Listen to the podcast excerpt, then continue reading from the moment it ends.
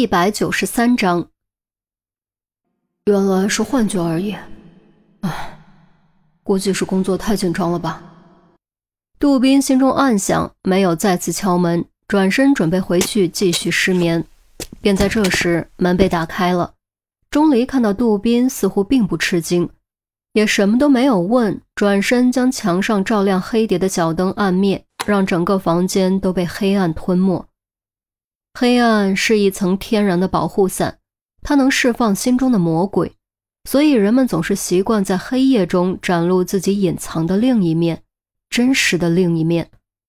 它也能带来冷静和思考，给予一个观察自己和世界的俯视角。所以钟离并不讨厌黑暗。杜宾走进屋，关上门，想开灯，却被钟离制止了。就这样说吧。钟离走到窗前，走到房间中距离杜宾最远的位置。杜宾放下按在开关上的手，轻声说：“发生那种事，你还愿意帮忙？谢谢。不用绕弯子，这不是你的目的，直接说你想说的吧。”钟离的话非常直接。杜宾呼吸一滞，表情变得有些犹豫。好在黑暗中看不出来。钟离也不催促，静静的等待着。好吧，我想说的是，杜宾终于下定决心说出口：“于西似乎有点喜欢上你了，你到底知不知道？知道又怎样？不知道又怎样？”钟离沉默了一会儿，才开口，语气上并没有什么明显的变化。又怎样？这话你也说得出口？杜宾发觉声音有点大，生怕被隔壁的于西听到，连忙压低声音：“你到底怎么想的？如果你也有同样的心思也就罢了，如果你没有，就趁早打消于西对你的这种感觉，否则只会伤害他。我不想伤害任何人。”钟离转身看向窗外，不想不代表不会，拖得越久，对他的伤害就越深。你到底明不明白？杜宾大步走过去，一把将钟离掰了过来。黑暗中，钟离看着杜宾闪烁着急切和愤怒的双眼，沉默了。杜宾松开手，深吸口气，让自己冷静下来，点了一下钟离的胸口，郑重地说：“话我就说到这儿，剩下的你自己想吧。反正你记住，我不准你伤害雨熙。”说完，杜宾转身离开。只留下钟离独自站在窗前，黑暗中有悠悠的低语声响起。可是，已经来不及了。翌日清晨，果然是个阴霾天，天空灰蒙蒙的。刚刚升起的朝阳再也没有往日的瑰丽，变成了一个圆形的橘红色亮斑，挂在冬天尽头，如一盏被蒙住的灯。整座城市也都灰蒙蒙的，能见度很低，仿佛整个世界都被从眼前的画布上抹去。空气中刺鼻的味道让人特别难受，即便戴上口罩，也只是聊胜于无而已，并没有特别大的作用。这种时候，也许防毒面具更加有效吧。可笑的是，这种天气竟然还能看到有人晨跑，戴着口罩晨跑。对此，杜宾和于西都感觉很不可思议，钟离更是不屑一顾，认为这是非常愚蠢的行为。有毅力是好事，但雷打不动就比较蠢了。这种天气出来跑步，看似是毅力的展示，实际上只是一台人形空气净化器而已。驱车赶到警局和陈红会合后，一行四人赶赴金华小区。至于其余人，则还在调查飞机场发生的案子。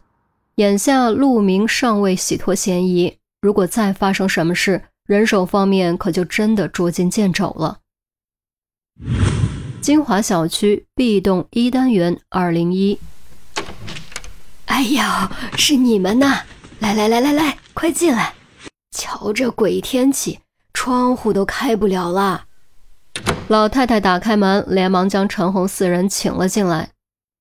哎，抱歉啊，这么早来打扰，实在抱歉。陈红一边笑着进屋，一边朝屋里的方向打量。这么早过来，是不是有什么急事啊？凶手抓到了吗？还没有。那可得快点抓住，不然我这整天提心吊胆的，夜里只要外面有点动静，我就吓得睡不着觉呢。老太太扬了下手，陈红刚要开口，就见老头子从屋里走出来，用很不耐烦的语气说：“怎么又是你们？烦是不烦呢？” 说完，走回屋里，砰的一声将门关上。嘿，你这发哪门子的火啊？谁找你惹你了？老太太对着屋里喊了一声，转脸又对陈红笑：“别介意啊。”我家老头子就是这怪脾气，多少年了都改不掉。不会不会，的确是我们打扰了。陈红说着，给钟离使了个眼色。钟离昨天只说明白了二零一奇怪在哪里，却并没有具体说明。钟离走到主卧门口，目光快速从每一样物件上扫过，转头问道：“你孙子明年高考？”很突兀的一个问题。听起来和案子没有任何关系。对呀，哎，你怎么知道？你认识小天？不认识，但我认识这些数字。数字。陈红走过来一看，果然发现书桌上有个类似打球计分的翻牌器，手工制作，显示着一个三位数。这些数字怎么了？陈红并没有从中看出任何关于高考的信息。我算了一下，从昨天算起，加上这个数字，正好是明年六月七号。而每年的高考都是从七号开始，所以这是一个高考倒计时。许多高中生都喜欢这么做。钟离微不可察地撇了下嘴角。小天的父母呢？哎呀，忙呗，没时间管孩子。这眼看就要高考了，不照顾好生活怎么行呢？所以我们主动就把小天接过来了。唉，老太太悠悠叹了口气，情绪突然变得有点低落，估计和小天的父母有关。啊，那真是辛苦你们了。小天成绩怎么样啊？陈红随口唠着家常，既然钟离引出了这个话题，他相信就是有意义的。老太太的语气变得特别骄傲。小天是个好孩子，可用功了，每天都学习到很晚。我和老头子呀都相信他肯定能考上个好大学。话音刚落，就听钟离说了一句：“那可不一定。”老太太呆了一下，看向钟离的表情不太高兴。毕竟谁愿意听别人说自己孙子的不是？陈红、于西和杜宾也都看向钟离。不明白钟离为什么这样说。钟离走近，站在书架前，手指从一排排书上方轻轻划过，《山海经》《时间简史》《唐诗宋词》四大名著，这些书上都落了些灰尘，看起来并没有被翻过。老太太有些不悦：“小天都快要高考了，哪有时间看这些？他天天都在做题。”高考题，除了这一本，钟离却没有理会老太太的解释，手指突然停顿，将一本神话选集抽了出来。